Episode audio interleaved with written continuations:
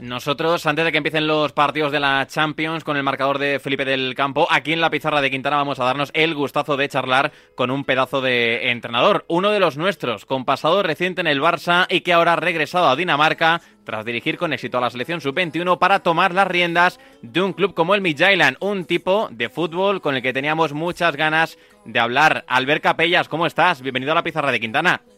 Uh, muchísimas gracias, buenas tardes. Albert, estamos en semana importante para el equipo, ¿eh? ¿Cómo, ¿Cómo, está? Porque el jueves tenéis un partido crucial en la Europa League ante el Stone Grass, duelo directo por esa segunda posición. Sí, la verdad es que estamos en un momento decisivo de la temporada donde se pueden decidir muchas cosas, no solo no solo en, en, la Europa League, también en también en la Liga, jugamos el, el lunes contra el FC Nocheland, uh, luego jugamos contra la Copa, el Derby fuera contra el Viborg, es decir, es, uh, vienen uh, los tres próximos partidos, pues son muy importantes para nosotros porque se deciden muchísimas cosas. Albert, ¿qué balance haces de la temporada hasta el momento, tanto en la Liga como en la UEFA Europa League? Uh, primero de todo, en, en la liga, pues uh, empezamos uh, bien, llevamos muchas jornadas sin partidos. ayer perdimos en casa 1-2 en el minuto 93. Uh -huh. la verdad es que estamos jugando cada tres días con una plantilla corta y nos está, estamos llegando, pues, como digo yo, un poco sufriendo en esta recta final antes del parón de invierno, porque llevan, los jugadores llevan muchísimos minutos en sus piernas y es difícil hacer rotaciones y la verdad es que uh, se nota, sobre todo mentalmente más que físicamente. Entonces, uh, esperemos uh, el jueves hacer un muy buen partido, hay muchísima ilusión para para poder uh, pasar, uh, hubiéramos firmado todos llegar a la última jornada jugándonos, jugándonos el pase en casa contra el Stungras y ahí estamos. Lo que pasa que puede pasar de todo, desde terminar sí. primero hasta quedar últimos y quedar fuera de la Conference League, con lo cual va a ser un partido muy intenso y el jueves uh, veremos si ha sido una muy buena fase de grupos o, o, al final pues no hemos podido conseguir el objetivo. Y en la liga estamos ahí luchando, la liga es muy, muy igualada este año, es muy difícil sacar los tres puntos, hay muchísimos empates, muchísimos equipos empatados a toda 21 puntos y es el año de la historia de la Superliga donde donde no está nada claro quién va a ganar la liga, aunque el FC de momento es el que uh -huh. lo está haciendo mejor. Eh, estás en cualquier caso, Albert, eh, en uno de esos clubes eh, que ha sido pionero en, varios métodos relacionados con, con, Big Data, con mucho futbolista extranjero, con, jugadores en definitiva con mucha proyección y sobre los que varios clubes están muy pendientes. ¿Qué está pasando? yo creo que ya no solo algo del de, de Midtjylland, sino también de lo que pasa siempre en la, en la liga danesa. ¿Por qué hay tanta innovación y, y por qué está todo el mundo tan pendiente de lo que pasa allí? Bueno, la verdad es que es una, una es un país pequeño, ¿no? De 5 millones y medio de habitantes. Entonces son gente pues que tiene muy claro cómo cómo beneficiarse de ser un equipo pequeño, tiene una liga, una liga pues uh, donde le dan muchísimas oportunidades a los valores jóvenes, uh -huh. invierten mucho en las academias, Uh, se lo toman muy en serio. Aquí es muy normal ver a los chicos a las 8 de la mañana entrenar. Es la primera sesión de entrenamiento antes de ir al colegio. Uh, pues ya los ves entrenando aquí una hora entreno, luego se van al colegio y luego por la tarde pues hacen la segunda sesión. Esto lo hacen muchísimos equipos en Dinamarca.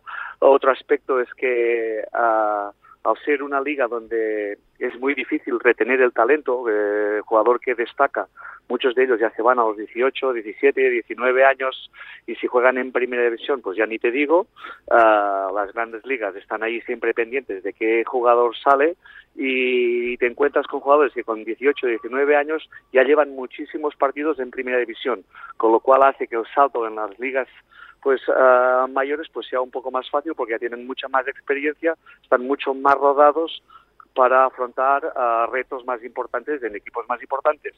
Y tienen claro que tienen que vender, eh, tienen claro que no pueden retener, con lo cual en lugar de ir contra el mercado, pues se alían con el mercado y tienen claro que tienen que ir produciendo siempre jugadores para venderlos.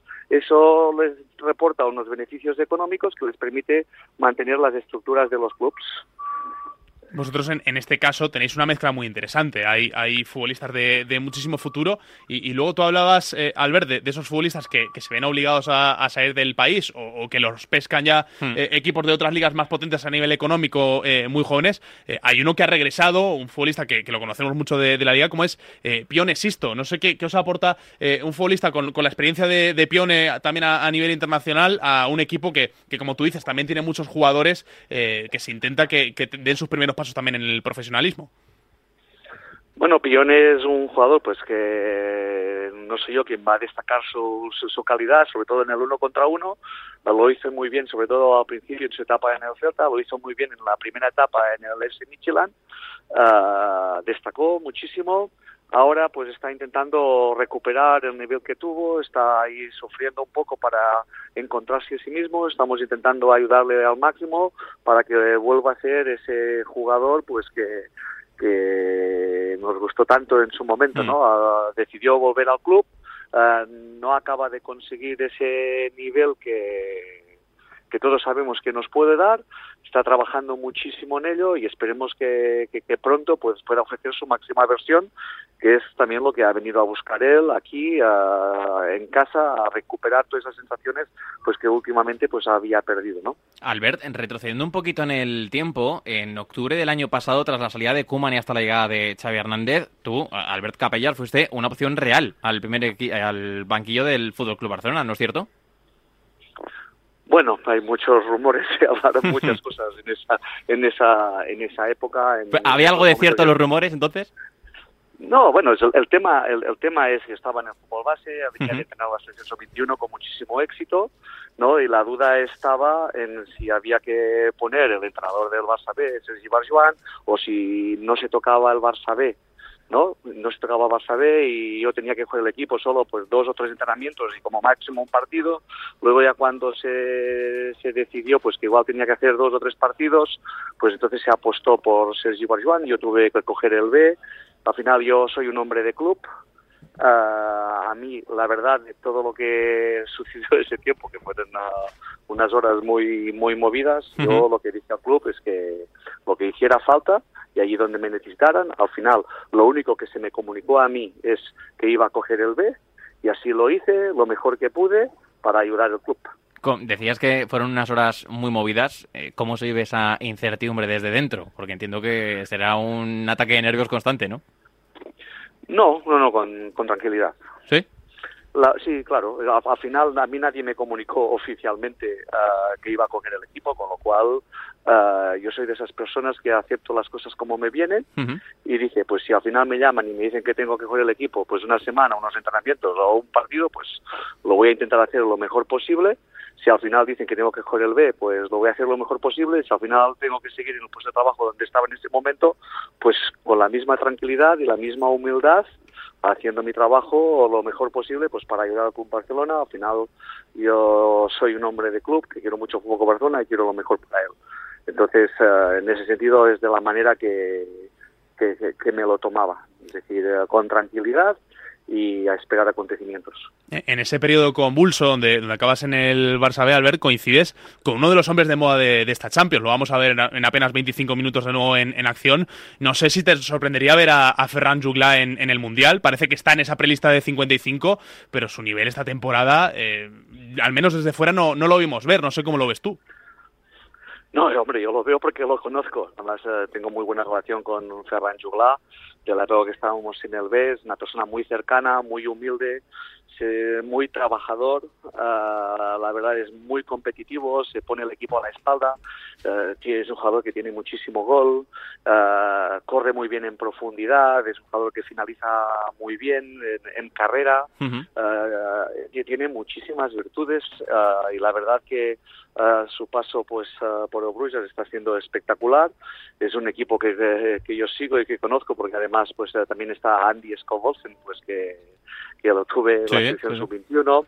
Entonces uh, lo está haciendo muy bien, está marcando goles, está destacando y la verdad es que se está ganando a pulso, a menos tener la oportunidad de estar entre los preelegidos y luego pues que tenga la suerte de, de si al final pues Luis Enrique y el staff técnico consideran pues que que les puede ayudar, estoy seguro que les puede aportar muchísimo. Hablando un poquito de fútbol, eh, Albert, eh, a través de la pizarra, tú cuando te sientas a ver este Barça, ¿reconoces al Barça de Xavi dentro del estilo del club? ¿Crees que practica el juego de posición este Barça? Bueno, el Barça viene de un, eh, viene de un momento muy difícil, están, en, proceso de están en procesos de cambio, están en procesos de, de, construir un equipo, están todavía en fase de construcción. Entonces, uh, en este sentido no es fácil, requiere tiempo. Los grandes equipos de Barcelona no, no, se han forjado en, en, medio año ni en un año. Acordaros, por ejemplo, Johan Cruyff, que necesitó tres años ¿no? para, para construir un equipo, un equipo campeón. No es fácil, es momento de, de, de estar tranquilos. Xavi tiene muchísimo conocimiento de fútbol, es, es una persona que vive el fútbol como pocos.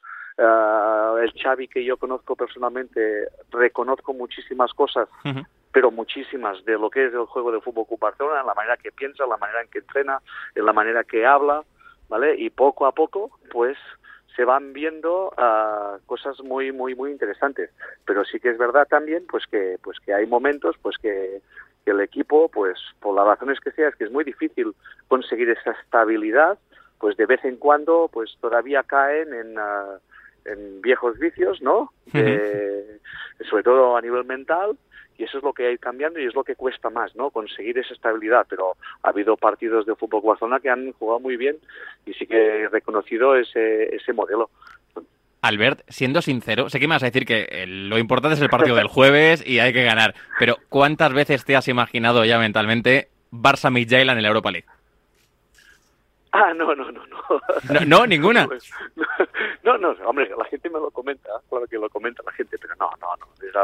Nosotros, yo soy, yo soy de lo, como te he dicho antes, primero vamos a jugar el partido, vamos a intentar ganarlo y una vez eh, lo hayamos ganado, pues vamos a ver qué es lo que el futuro nos depara y con quien tengamos que enfrentarnos, pues bienvenido será y lo intentaremos hacer lo mejor posible. Pero primero, yo soy persona que lo que prefiero es eh, hablar de presente y no hablar de, de, futuro y el presente es que aún tenemos que jugar un partido antes de plantearnos eh, otros objetivos. Con lo cual, el día, el día que el día que ganemos los Tungras, entonces ya podremos pensar en qué rivales nos podemos afrontar y, nos podremos imaginar cosas. Tomo nota, ¿eh? Y si sale ese partido, te llamaremos para hacer la, previa. Eh, ¿Cuál era la pregunta que esperabas que, te hiciese? Eh, ¿Cuántas veces estás imaginando el banquillo del Barça? ¿Pensabas que iba a salir por ahí o cuál era?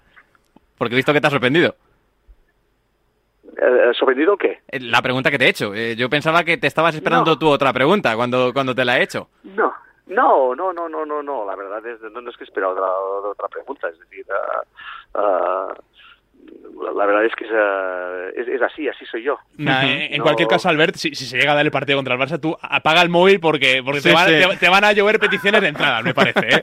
Eso eh, también. Claro, yo, yo eh, dice, dice Albert que es mucho mirar al, futuro. Claro, yo te iba a preguntar por, por el Mundial. al final, no, sé hasta, hasta qué punto uno se siente un poquito danés después de ese paso por la, por la sub-21, después de haber formado a, muchos de esos futbolistas que, que, van a ser importantes con Dinamarca en el, en el Mundial. desde fuera, yo tengo la, la sensación al verde que puede ser eh, una de las grandes candidatas a ser revelación de, del Mundial porque es una selección que viene jugando muy bien. Sí. Sí, la verdad es que Dinamarca tiene un grandísimo seleccionador, Casper Schulman, es amigo personal, nos conocemos de hace muchísimos años, trabajamos juntos cuando estaba la selección sub-21 pues para montar toda la estructura de, de, las categorías inferiores danesas, ah, coincidimos mucho en la manera de pensar, en la manera de entender el juego, en la manera de liderar, es una persona muy cercana, muy inteligente, muy uh, muy estudiosa del fútbol, que sabe crear un ambiente pues ah, muy bueno dentro de la selección. La selección de Andrés, una de las grandes virtudes que tiene es que es un grupo muy, muy, muy fuerte, muy compacto a nivel personal, es decir, hay muchísimo compromiso ah, dentro del equipo. Pero, pero otra vez con, con la figura de Eriksen, que con, con todo lo importante que, que, es y sobre todo viendo lo, lo que pasó. Eh, no sé eh, si, si tienes muy presente eh, cómo te pilló y, y cómo viste ese Dinamarca-Finlandia de, del año pasado. Hmm, eh, y, vaya, que, cómo, lo viviste y cómo ves esta historia de, de Cristian? Bueno, la verdad es que Eriksen fue... Yo lo llevé al Barcelona a probar. Cuando tenía, 15, cuando tenía 15 años uh, estaba en Dinamarca haciendo un clinic, estábamos haciendo un juego de posición 4 contra 4, 4, 4 más 3, el típico juego de posición de, del Barça, y había un jugador de 15 años ahí en el medio, de pivote en el medio, y a los 5 minutos le digo a aquel boarding, que ahora está en el Leverkusen, digo, mm. oye, ¿quién es este chico? Que no se vayan los padres. Qué bueno esto. sí, y, la, y la, los padres se quedaron y sin pedir permiso al Barcelona ni nada, le, le invité a los padres una semana, luego por, por descontado llamé a Besanco, uh -huh. Besanco me dijo, oye, pues ya le has dado permiso, pues venga, adelante. Y la verdad que vino, vino a prueba en el Barcelona y a, y a los 10 minutos, 15 minutos, toda la gente que estábamos allí, todos vieron que tenía potencial para jugar en el Barça. Uh -huh. Lo que pasa que su equipo, el Odense, pues pedía muchísimo dinero y en esos momentos el Barcelona no pagaba nunca para uh -huh. jugadores jóvenes, ¿no? Entonces no se pudo no se pudo traer. Uh, conozco a la familia, conozco al representante, conozco al jugador, pues imagínate, pues unos minutos de muchísimo sufrimiento Normal, sí. uh, para el jugador, es decir, con muchos nervios y -huh. delante del televisor. Yo no estaba en el campo en ese momento, delante del televisor y, y con el teléfono hablando con la gente de la federación si me podían avanzar noticias y bueno pues cuando ya me dijeron pues que todo parecía que estaba fuera de peligro pues por suerte vaya, sí, por suerte pudimos respirar. y, y, vaya todos. final puede tener la historia ¿eh? pero sí, ya lo veremos sí, ya lo veremos. Albert Capellas gracias por estar hoy aquí con nosotros en la pizarra de Quintana. Un abrazo. Un abrazo muchísimas gracias